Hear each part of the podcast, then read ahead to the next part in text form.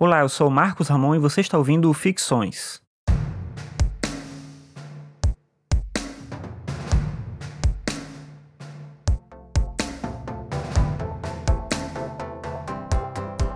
O que seduz no nosso contato com as tecnologias, e aqui eu me refiro a qualquer tecnologia, não exatamente às tecnologias digitais, mas o que seduz nesse contato nosso é o fato de que sentimos que estamos diante de um tipo de mágica. É como se algo que era muito difícil de se fazer, ou até mesmo impossível, agora fosse viável.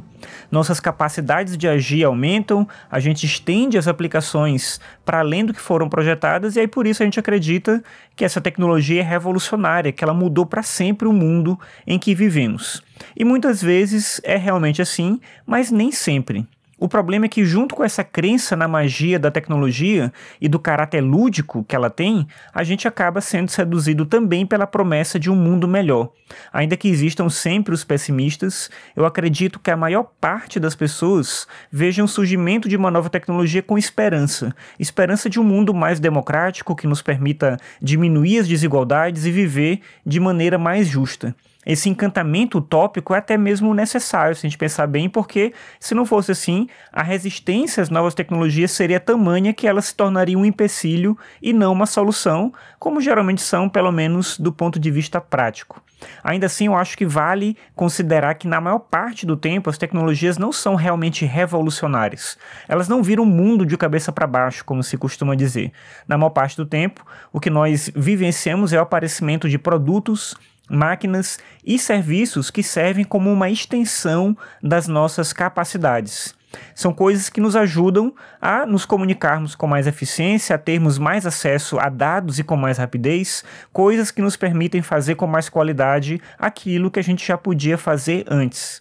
Por outro lado, a tecnologia não melhora ou simplifica as relações humanas, até o contrário.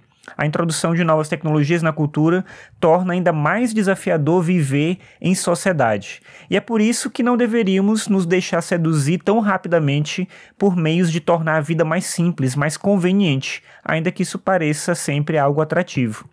No que o ato de viver é essencial, ou seja, nas relações humanas, as coisas sempre serão complexas.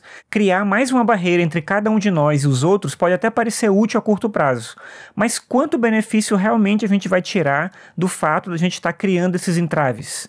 Eu acho que muito pouco.